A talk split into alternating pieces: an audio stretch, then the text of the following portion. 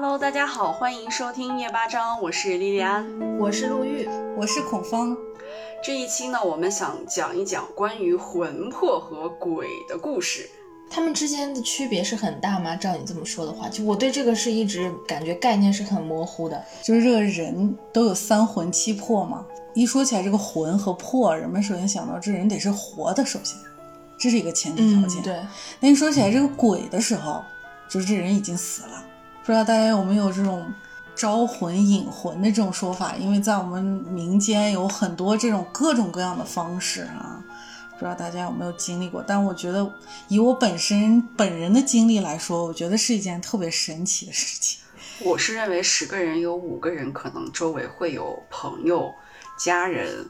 还有亲戚会经历过这些对，就好像就是很多人都有过这种类似的经历。我就是小时候听老人家说的时候，经常会听到类似的故事。哦，你们听都是故事类型的，但是我老人家很爱聊这个。对，但是我本人好像经历过这么一场事哎呀。我小时候回姥姥家玩，那个时候没有路灯，老家嘛，山村里头都是山，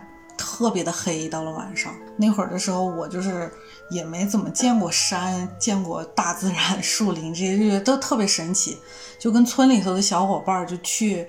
呃。姥姥家山坡底下的一个小溪里头去玩，天完全黑下来的时候，该回家了，就听到家长们就开始呼唤各自的孩子，然后我就听见我妈妈也叫我，就说太黑了，该回来了。我那个时候也就个五六岁吧，特别小，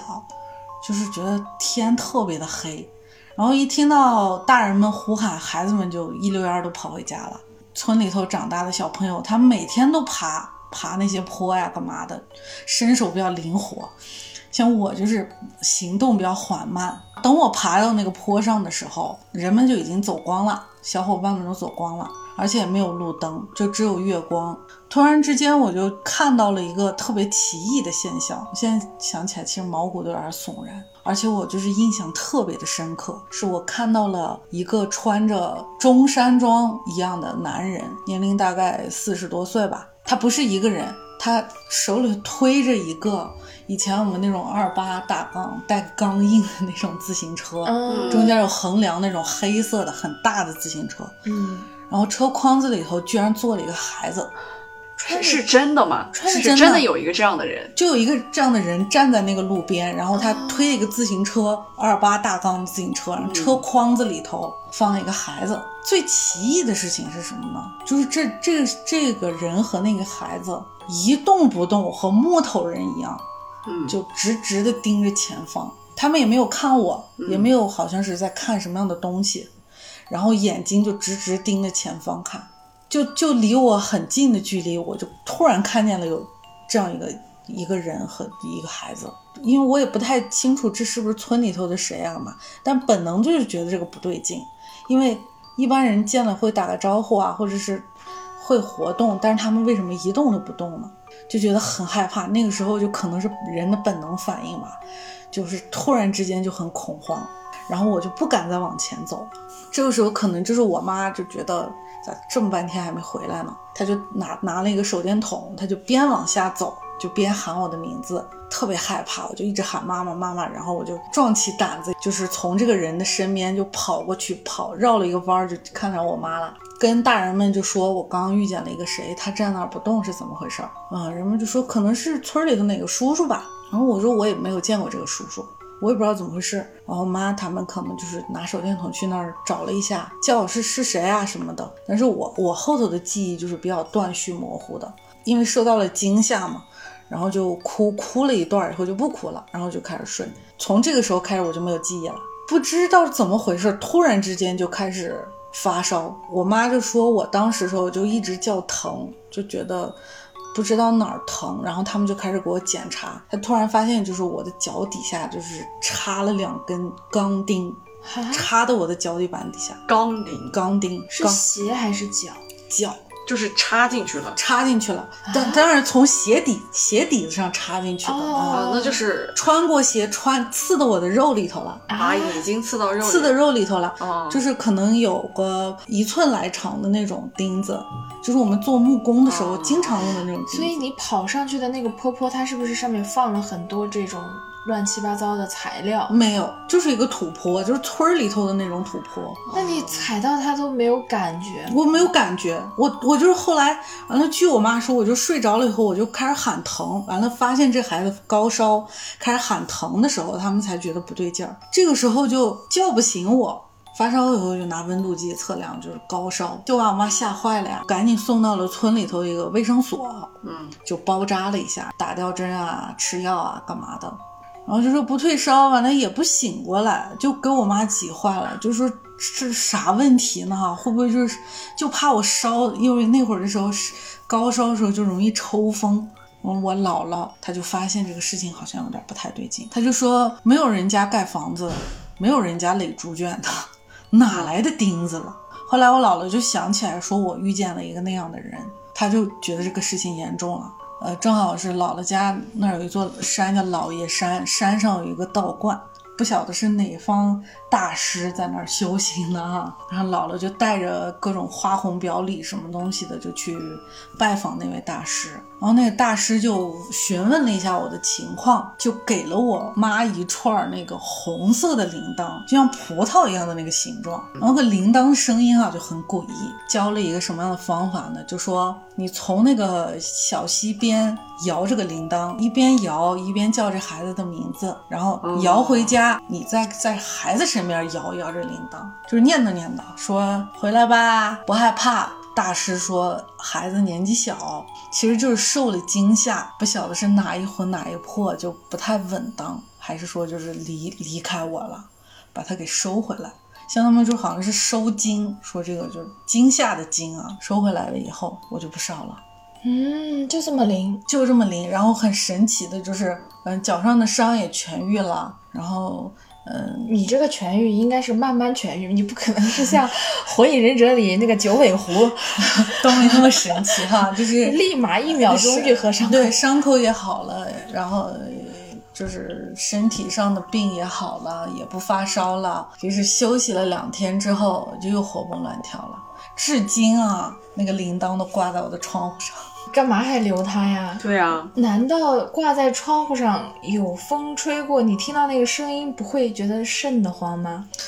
一开始其实小的就习惯了，因为时间很长了，哦这个铃铛就是伴随我很多年。我的天呐！哎，可能可能我觉得这个东西如果是这样的话，它可能会起到一种就是镇魂的这种可能是效果。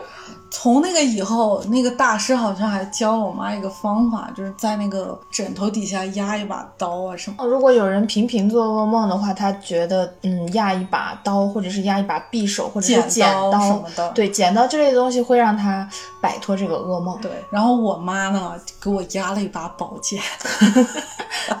是不是那种就是五台山上可以开光的？很长的一把宝剑，你这有点硌得慌，硌得慌。这是自己遇到过的一件事情。挺邪乎的。嗯，但其实我对于这件事情的印象，唯一很深刻的就是月光、树影，然后很漆黑的那个环境，还有就是那个人。其他的东西我就记忆记忆其实很模糊，包括我生那场病，包括我脚下那个钉子，我都记得很不是很清楚。小孩子好像总是很容易就出去玩一趟回来，大人就说他一直哭，就是在丢魂儿。就他一般会缠上这种身体比较弱的人。对，啊，我忽然想起那个，就是《招魂》里面，他们不就是说这个鬼在你附身的时候有三个阶段嘛？嗯就第一次不是对对出现，然后第二次就是恐吓你，就是吓你，然后第三次就是附身。有一种说法就是他们甚至都是引发你疾病的原因。因为我小的时候生病，我印象很深刻，就是老家的一个老姨，来家里头做客，正赶上我发烧，吃药啊干嘛的，就烧着一直不退。就这老姨就特神奇，从她那个包袱里头抽出来一个红布，弄了一碗米，就是满满的一碗小米，然后她就把这红布盖这个米上头，倒转过来，把那红布扎紧了以后。他就拿这个东西就就开始在我身上就是来回转圈儿，边转圈儿他就一边说：“哎，吃饱了就走吧，什么就这些话。”这个仪式做完了之后，很神奇的一件事情就是，当他把红布揭开了以后，那个米小米真的就去了一半儿。然后根据他们的说法，就是什么呢？就是可能就是这个小米对他们来说是一种供奉吧。就是有人亲眼就看到这个米中间不间断的，它再揭开就没有了，是啊，对呀、这是我这也是我亲眼见到的东西。我天呐，我这脑子里面一直在转，我总想给他找点科学解释。啊，就有的事情好像是说不清楚。其实，哎，我我觉得越说不清楚的事情就越诡异、越恐怖。嗯，这真的是我自己亲身经历，关于招魂和驱魔的一种自己经历过的一些事情。我听到过两件类似的事情，嗯。一件是我妈妈她身上发生的，这也是我听到他们大人和老人坐在一起聊天的时候就有提到过。他小时候跟我姥姥就是在村儿里面跟别的人在那儿摆龙门阵啊，就聊天儿，聊到很晚之后，他自己也觉得很害怕。我妈是小时候很怕黑，她是比较胆小的那种人，这种人就很容易，她越怕可能他越怕他就很容易。有一种说法就是他越怕，可能就呃越容易招来这些东西。嗯回家之后，我姥姥才开始给一大家子人就开始做饭，但是我妈这个时候就躺在床上很没精神。过一会儿说叫他吃饭的时候，他也不起，他开始哼哼唧哼哼唧就开始哭，哭半天，人们就问他你怎么了，就是叫你吃饭啊什么的，你也不理人，就一直哭。他的哥哥姐姐就我的舅舅姨姨们就开始问他你到底是怎么了，他突然就开始说什么东西，就说不像他的话，他说嗯、你们不要带我走。就说一些类似这样的事情，就不要带我走，我害怕，我我不走，我不走，好就吓人呐、对，大家就会发现这个事情就不太对了。然后这个时候就是应该是我大舅他就是稍微大一点的孩子，就觉得哎这事儿不简单了，就问他你是谁，你在哪里呀、他就开始说，嗯，他们在抓我，他们要抓我走。他就说我是在这个村儿里第几个巷子呀什么的这个地方，他还能说出来具体方位。对，因为为什么呢？要说这个地方，他说了这个地方之后，我舅舅和姨姨们，应该是我姥姥叫他们，叫他们说是，那你们去拿点纸钱，对吧？哦拿点纸钱去那个地方去烧，去烧了之后回来，我妈这个哭就慢慢就淡下来，然后就睡着了，这事儿基本上就等于是落听了。应该是我醒过来就好了。对我当时听他们在讨论这个事情的时候，应该是当时啊，近期村里面正好是有一个女人，可能是去世了。就你妈妈烧完那个纸之后，她就忽然之间就清醒了。她自己对这个事儿的印象就是她不舒服，包括她在哭，她说的什么话，她自己完全不知道。就是断片儿了。对她都是听哥哥姐姐、听我姥姥提起来的，她以前有过这么一出事儿。我觉得你姥姥很伟大，当机立断就能叫着家里的人赶紧去烧纸，老人就她就能想到去烧纸这件事儿老人。家老都会有这种很机敏的一些反应。我像我那个事情的时候，就是大家都没有往那方面想。就我姥姥第一个，又是姥姥，就我姥姥姥姥家嘛，就姥姥第一个就觉得这个事情你会往那个方面去想你想。那个是，你看啊，你那个是你只是在哭。我妈这个就是让我觉得很吓人的地方是，她还会说话，就是我觉得挺挺膈应的。真的是我有时候会去延展的想这个事情啊，想什么呢？如果说没有人能意识到这个事情，或者是说，如果说大家不知道该怎么解决它，后面会发生什么？我经常就会想所这以我就说样的事情。她呃姥姥非常的机敏。我觉得老人们很难很难解释老人家好像就对这些事情都比较敏感啊，他们就是马上就能反应过来往这方面去想。很多人会把一些就是小孩子他们身上发生的可能智力比别人成长的慢啊这些情况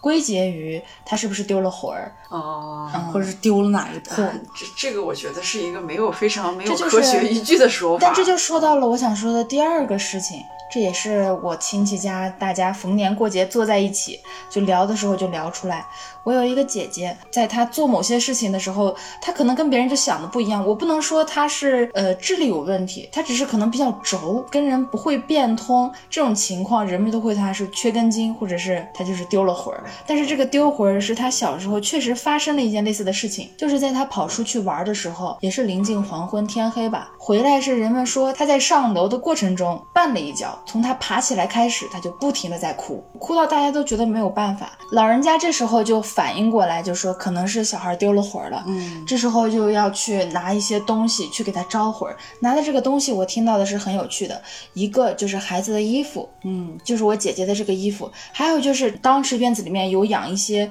兔子啊、鸡呀、然后有狗啊这些，他们牵了一只最雄壮、最漂亮的这样的公鸡。我我在怀疑 我在怀疑，我在怀疑这个公鸡是不是代表了一些它比较阳气、阳气。对阳气旺盛的这样的对，一种因为好多种象征。是，比如说是像他们道士画符啊，干嘛的？啊朱砂里头公鸡血，公鸡血。对对，我有嗯听说这样的事情。然后拿一根红绳子牵着这个公鸡的头，就牵着它，还有拿着孩子的衣服，必须是让我姐姐的妈妈，就是让母亲这个角色来去喊她。像类似于去引魂，甚至是在人过世之后要做的一些特殊的安魂、安抚这个呃亡灵的事情啊，就是他的母亲去做这个事情。嗯，是必须是母亲来做的，我觉得这应该也有它的道理吧。然后就去从他在村儿口这样玩的这一路喊姐姐的名字，让她快回来。也是一样也是的喊名字，对，嗯这个名字也是一个很重要的一个象公征是吗？对，让他快回来吧，回来吧，一路喊到了门口。可问题就出在了这个上台阶、上门口的地方。大家就觉得这样一路喊回来之后，应该是有效果的，这个魂儿应该是已经引回来了。姐姐的妈妈进了门之后，但是后面上台阶进门的这个人呢，不知道到底是发生了什么，嗯，他直接砰的一声就把这个门关住了。哦，所以大大家都会说，现在我姐姐做的很多很轴的事情啊，或者是 她的一些跟常人有异的那种表现，都会归结于当时这个这个魂儿门儿没有回到她的身上，被关在门是外去了对，可能就成了一个一缕孤魂了。三魂儿丢了一魂儿。我去延展去想这个事情的话，可能嗯，他就是受了一惊。我认为你姐姐可能是被什么东西绊倒了，最后去拿衣服去叫名字，然后那个门又突然关上来，可能是那个鬼比较厉害，不是，它是它是一个魂啊，我觉得。它可能这魂还在游荡吧。如果要这样说的话，刚才你们两个说的其实都是，你看叫名字啊，这样。就是我其实身边有大概有四个朋友，他们用了不同的东西在招魂，其中有一些是和你们是一样的，就是叫名字，然后是用什么红布啊，还有公鸡啊这种我们非常常见的一些东西。就是我觉得最奇特的其实是有两一个人，他们一个是眼睫毛，还有一个就是鞋子。啊，鞋子鞋这个我能理理解但是眼眼睫毛是什么？眼睫毛不是就是国外的电影就按说眼睫睫毛其实是一？个那种许愿，还有就是心灵的一个化身。嗯然后，但是他其实那那个我那个朋友啊，他后来跟我讲说，呃，他妈妈当时也是，他是生病，然后连续好多天发烧，跟你一样。然后他的妈妈也找了很多医院，然后发现没有用，然后也是老人家就去找了村子里面的那个道观，然后里面的那个大师给他看了一遍，就是他的床绕着转了一圈之后，然后就说，呃，你孩子可能是被某些不太干净的东西附附身了，这个人好像是失明之后去世的。就说这个鬼看不见，对对对，这个鬼是一个看不见的看不见的鬼，就是他是一个盲人，哇，所以这是怎么知道的？我不知道得到的结对论我我也不知道。然后他就说，所以怎么样才能把他从他身上驱走呢？就是一定要用象征那种光明的东西。于是就说呢，就用眼睫毛摘下来，然后放在了一个呃，他们从道观直接就山上的那个道观拿下来的一个那个水，就非常清澈的水里面，嗯然后在里面滴了两滴他自己的血。啊，就是那个生病的人，对他生病的人自己的血，于是就做了大概三天的法事。第一天是呃拿的这个血，就是在他身边就是一直绕圈，然后第二天是在他的身边就是跳，啊，然后第三天的时候就还要拿的这个东西，就是喊，就这个时候就是叫名字了，就是要把那个我们正常的那种呃，不用撒，就是要叫名字，然后叫边叫名字，然后边和这个鬼魂对话。啊，沟通一下，嗯，对，然后就说，呃，这个里面是那个就眼睫毛，然后是那种能够象征光明的东西，就是你千万一定要睁开眼睛看清楚，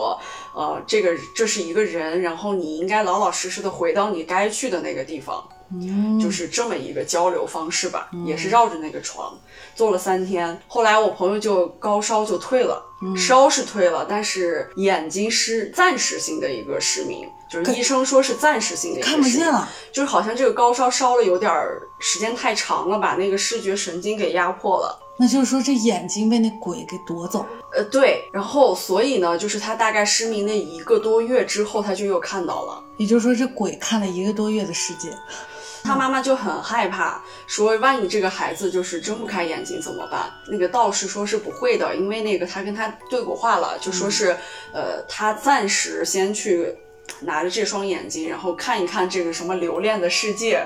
嗯、然后就马上就会离开。最神奇的地方就是这个道士居然可以跟这个人对话，然后还能分辨出他是一个盲人。后来我又问他说，那个大师为什么就可以成为大师？然后就是说他在那个地方修炼了很久，然后忽然有一天，他就是村子里面很多老人都生病了。他就从还是从山上拿下来那个水，然后给他们就是配了一种什么药，然后后来那个老人们就都就都喝了以后就对，康复了喝了以后就都康复了。所以那个水我觉得很重要。然后后来我又问我说：“那个水是你们山泉水吗？就是自己村子里面那种山上那种水吗？”他说是那个水，那个道士从来没有让任何人去碰过，所以是是泉水吗？农夫山泉。有点甜，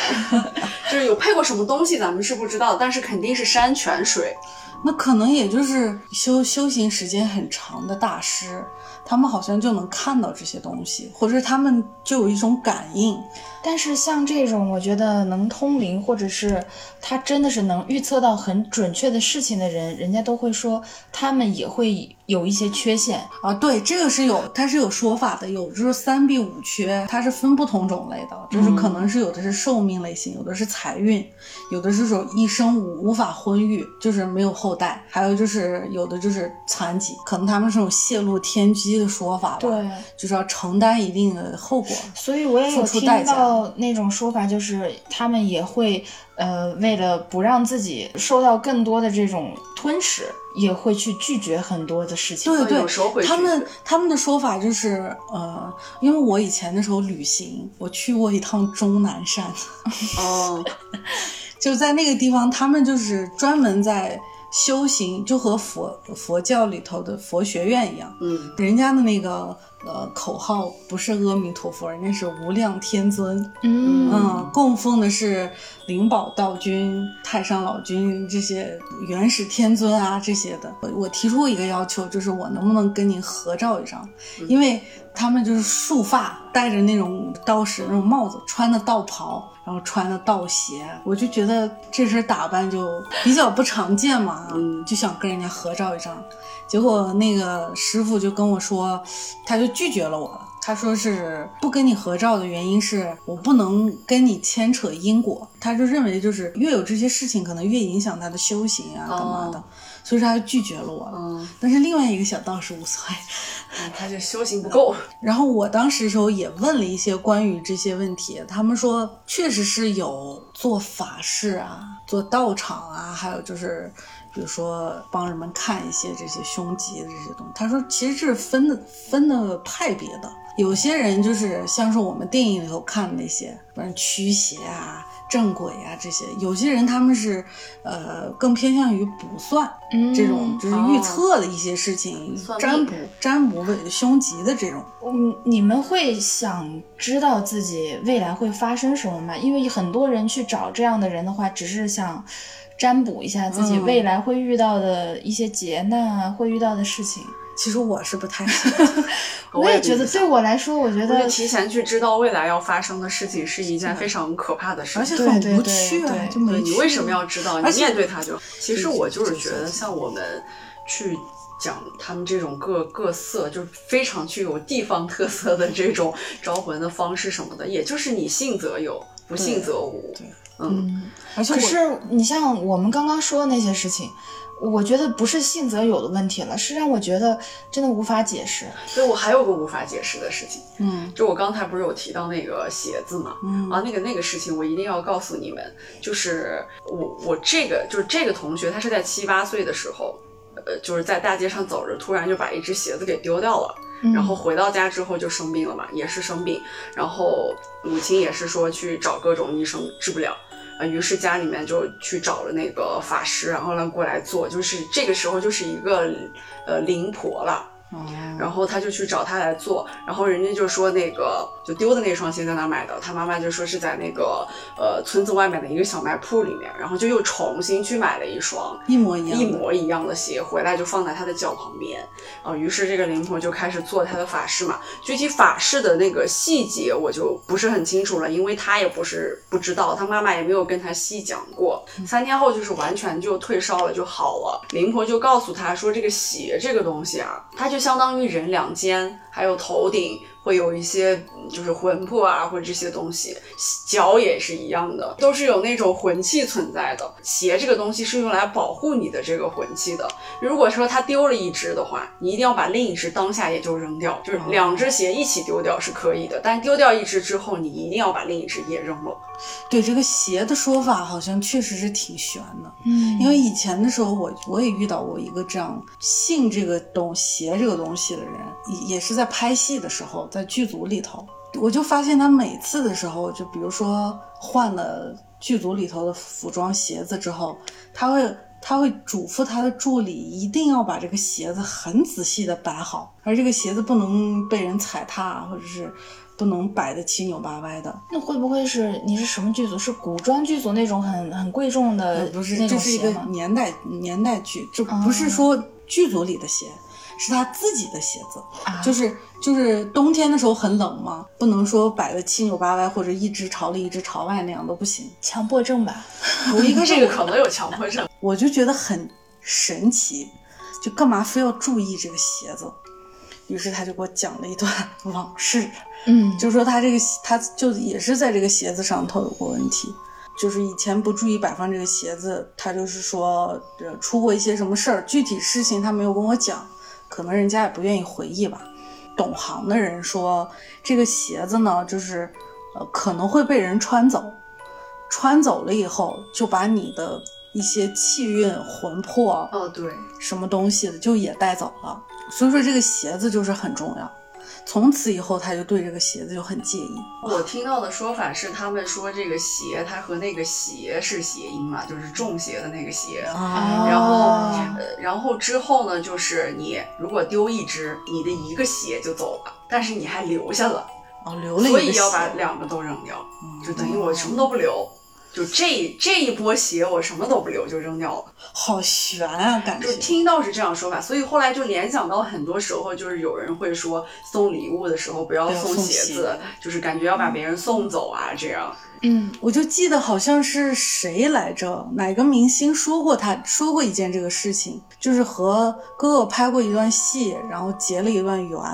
于是他去香港拜访张国荣的时候，买了一双很昂贵的拖鞋，皮质的，就要送给张国荣先生，然后就被拒绝了吗？拒绝了。拒绝的方式就是趁他不注意，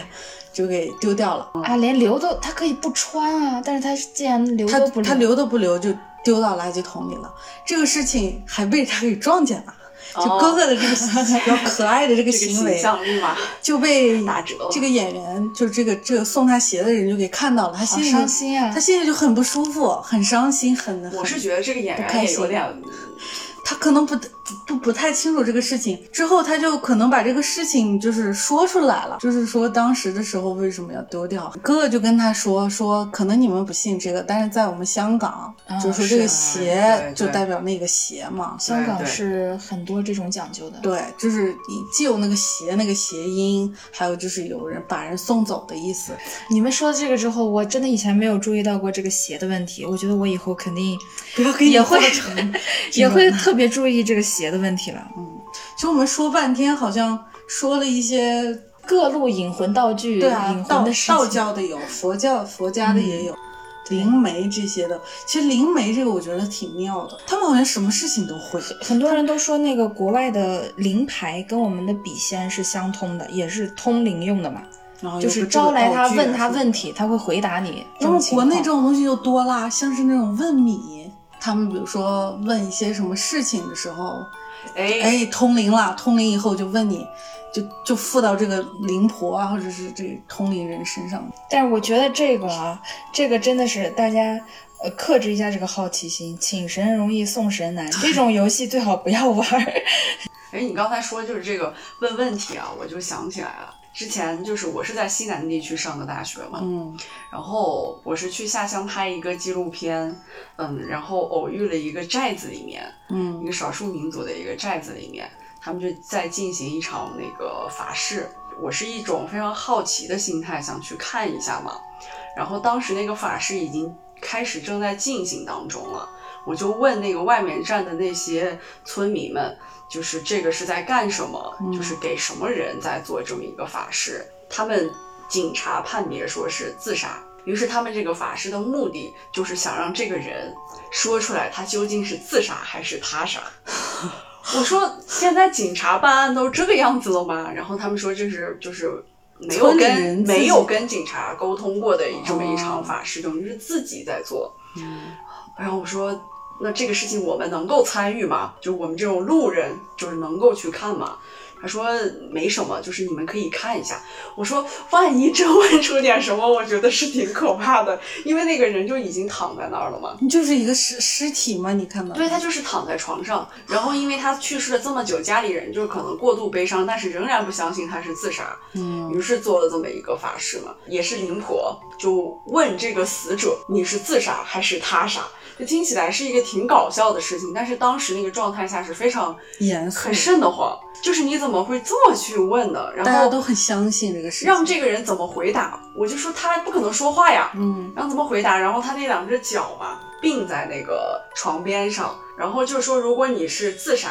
你就动一下你的脚，呃，不，他不会动的吧？就是你是自杀你就动一下你的脚，如果你不是自杀你就不用动。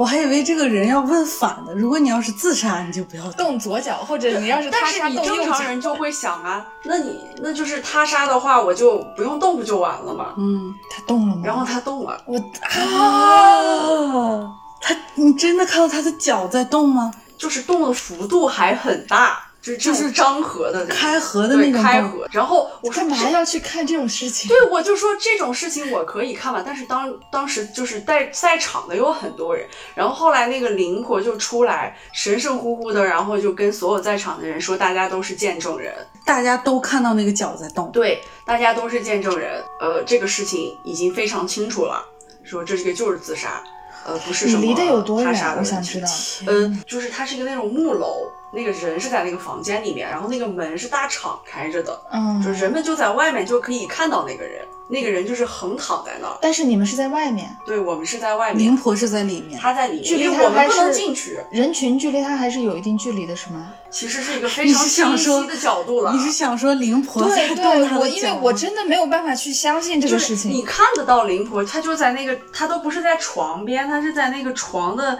大概有一米的距离的那个位置站着，然后拿着你怎么知道他是一个人？他会不会牵了一根线？可是那个门是敞开着的啊，我们都可以看到里面就只有一个人。然后当时我我的小伙伴说是我们要不要用那个摄像机记录下来，后来他们说别，就是真的有可能摄像机说不定会拍到什么东西，就是不太好，所以我们就没有拍。但是我们经过的那个事那个事儿，真的，我们后来想一想还是挺可怕的。就是他怎么会突然就动了呢？就是这个事儿结束以后，就所有在场看到这件事情的人，嗯，必须要去那个就死者的这个人的床头，呃，放了那么一个就是红布，然后红布底下垫了一个这个死者他生前用过的就穿过的衣服，然后每个人要在这个衣服这儿拍几下，嗯，然后你也去拍我对我们肯定呀，人家说啥我们就照做呗，就感觉好像自己成了一个。也是被附体了一样，怎么样？就是去这样去做，我们就拍了几下，就出来，然后那个人就说，呃，这样就没有事情了。好玄妙啊，我觉得。后来我又在写，就是有极大的可能性，也有可能是就类似于魔术这种所以我就。我总觉得你你这个太悬了。我我我刚刚那么问，就是我在想，我们就姑且相信吧。我就当在想时是会不会这个灵婆她在操纵这个哎事情？有可能，但是咱们也不可能说去现场去那么去想啊，因为大家都已经就被这个事情震惊到了。嗯，然后家人们听到这个消息以后，就是泣不成声的那种。就终于接受了事实了他确实是自杀。就是我觉得他们还是要相信科学嘛，就是警察都已经判定了这件事情。哎，提起来这个事情以后，就当年特别轰动的一件事儿，可能被大家已经说烂的一件事儿，就是重庆的那个发生的红衣男孩事件。嗯可能大家都知道，就是当时时候他就是死状比较奇特的那一种。据说当时的时候是金木水火土都都在他身上，当时的时候是吊在木梁上，是木嘛，身上穿的那个泳泳衣，红色的泳衣。他们泳衣在以前的时候说法叫水衣湿靠。嗯这这个说法就是说这个是水，然后红色代表火，脚底下弄了一个秤砣，好像是是金，就说五行俱全，可能是有一些身怀法术，但是做一些不好事情的人，他们把这个孩子的灵魂就是勾引走了。勾走了以后，可能是用来做一些比较邪恶的事情。对养小鬼啊，养小鬼干嘛的？当时说的很悬啊，我记得是当时在天涯上看那个帖子，解释的很详细。他是好像是阴年阴月生的，而且这个人是十三岁。前面我说的都还有点可信度，但他一说这个十三岁的时候，我就有点不相信，因为十三好像在是西方，嗯对，它是西方一个比较邪门的数字。对，而且好像说，就是之前的时候也没有什么样的预兆，说这孩子会做出来这个极端行为，并且更悬的一个事情是，出事儿之前，孩子的妈妈在前一天晚上做过一个梦，就说梦到什么呢？就是他们家开门进门只走大门，但是家里头它其实还有另一个门，就是一个偏门。自从有这个门以后，就没有开过那个门。嗯而且那个门就是好像是被钉死，但是他就梦见就是有一个人就从他们家里头出来，走的就是那个偏门。于是他母亲就觉得这个好像不太对劲。第二天的时候，就是让他孩子的爸爸就回家看一看，就看到了这一幕。关于重庆红衣男孩也说法太多，特别诡异，我当时看的都脊背发凉。当时就就说法最多的就是好像就是招魂养小鬼这对个事情。嗯而且我不知道发帖的这个人是谁，我对这个人很好奇。就是他发出来这个帖子，就是他说的东西都很玄妙，而且估计是除了那个十三写小说的人，除了那个十三岁啊，但是他确实好像对这些事情是有一定看法的，就是有一定知识储备的。对对对，养小鬼好像有很多人，就是最多我听到的是赌博的这类人，他们会在自己身边养小鬼，去帮他们来看牌呀、看什么的。好像是他那个养小鬼，好像不是这么光明的理由，我记得，好像是。这已经很光明了吗？我 感觉就是不是要用，好像是对他就是自身修行啊，还是干、哦干嘛的这种的，啊就好像是残杀人命。就以前我们看小说的时候，好像是什么巨魔幡啊，嗯什么魂幡啊，就是养这个幡的时候都要有什么十万生灵修炼自己的长生不老之术。对这种妖精啊！就觉得哇，所以说这个引魂的这个事儿，好像是确实是存在这种的说法。有的人故意去做这些事情，不管是真是假吧，他们总之相信这些事情的人，他们会做这些事。就我们姥姥家村里头那个有一户人家，他们家有一个女儿。据说生下来就是一个很聪明活泼的一个孩子。突然有一天，这孩子就不太对劲儿。怎么不对劲儿呢？就是好像就是智力上面就出现问题了。说这人突然就不够数了，按照老家的那种。方言土语来说，他们也没有带这孩子去看病。后来以后说法渐渐多了以后，这个女孩呢，突然又拥有了一种超能力，就是她有了一双阴阳眼，开了天眼。对，就是拿走了她的精神力还是魂魄，哦，给了她，她反而就是能够更贴近自然了。于是他就能够看到别人看不到的东西，人们就开始就说，比如遇到一个什么事情，就找这女孩说，你是不是看到了什么什么东西？哦，这女孩这个人就是未来的灵婆，这女孩可能就乱说一气，我觉得就是胡说八道，人们就相信了，并且就按照她说的那些东西去做。嗯，但是就我觉得啊，可能就是她生了某种病，或者是比如说村里头啊有某些什么寄生虫什么东西，哦，她生病了。哎，你这个让我想到那个动画片《虫师》啊，啊，它那个就是其实是看不到的一些寄生的虫子啊，对嗯，那个是另一个虫，对对对，就是你为什么不带去看病呢？他突然有一天不对劲，你带他去看啊。像刚刚陆玉说的那个动画片，我是列强推荐的，日本的一个动漫叫那个《虫师》，那个跟你刚刚说的这个就是我觉得是很奇怪的，因为主角也是发生了一些事情之后，他才能看到这些虫子嘛。哇，我觉得这个脑洞真的不是一无限开发可以但是如果你有这种超能力，你愿意吗？因为这个超能力啊，在现在看来，就好像不是说你随随便便就被赋予了这个对超能力，肯定是要付出你一些是上帝代价。选中的那个人，要如果你要让我付出一定什么代价的话，我就不愿意啊。你比如说《虫师》里面，他就失去了一只眼睛，而且其实我觉得那是一个，他那个人物是一个很悲伤的一个人物。其他的虫师他们也是有代价，他们不能在同一个地方待时间长，超过一个月，对，因为不然他们会引来很多的虫子。对，所以说就会对当地人们的生活产生一定的影响。张之路以前创作过一一本书叫《霹雳贝贝》，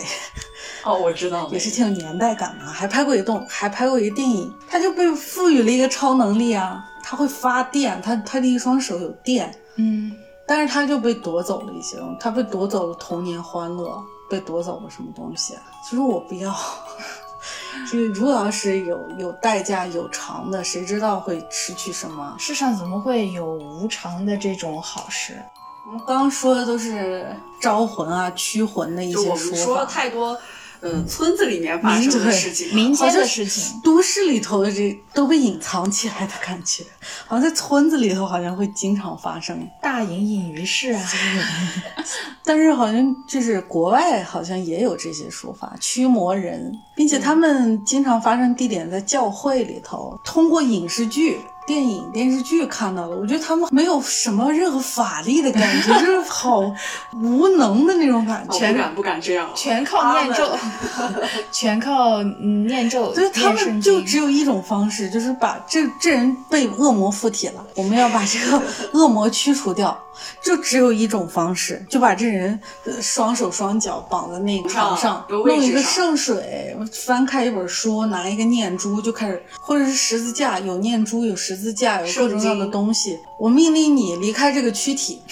呃，然后这个躯体就就感觉像变魔术一样哦上下飞，我我命令你离开，我以上帝的圣父、圣子、圣灵的名义命令你离开，什么事情都不做，然后就撒点圣水，就看到这个人就很痛苦，在这个床上嗯来回翻滚，然后恶魔气冲天，就是他们就嗯去不掉嘛。但是有驱掉的，也有驱不掉，就是出到别人身上，然后就跟这个恶魔同归于尽的这种。还有就是有一个呃派克，派克主演哦，的一那个是那个胸胸罩，嗯，但是这些事情是咱们通过影视剧看到的嘛，对就是咱们也没有说真实去见过人家这个教会去驱魔什么的。嗯但是我后来在想，这这确实是一个真实的事情吗？因为很多电影都是给我最后来一句最恐怖的话，就是真实事件改改编编，这才是最恐怖的事情。我觉得肯定有，像是我们有那种各种各样的方式，他们国外肯定我觉得他们也会有有，但是我们没有见过，反正我本人是没见过这种对，嗯，我们今天也是因为大家聊起来的时候想到了这么一个话题，然后聊着聊着就觉得可以来做这么一期。家里面的亲戚啊、老人啊，茶余饭后会有很多这样的过去的故事，我们也就是听起来觉得哎呀很有趣下嘛，啊，听听而已，嗯，那我觉得大家遇到事情还是要去找一些科学的办法。对科学的，以及就是嗯能真正解决问题的办法去解决事情，这种或者是不影响生活的话，大家就想想就算了嘛，就不要太去纠结这个事情，对因为越想可能就越会嗯，好，那我们说了这么多呢，其实这一期关于一些招魂、引魂、驱魔的话题呢，就到这里就结束啦。我们也是出于一些兴趣吧，就是对这这类的事情很好奇，产生了一些讨论。大家可能有别的特特别厉害的经历的，或者是也可以在我们的下方评论，对，评论分享给我们嗯更多有趣的事情。嗯，包括大家看到的一些影视剧啊，还有电视剧这样的东西，里面有涉及到我们这一期话题的，都可以在我们下方的评论区讨论。对，推荐给我们。那我们就这期到此为止了，该结束了，拜拜。拜拜。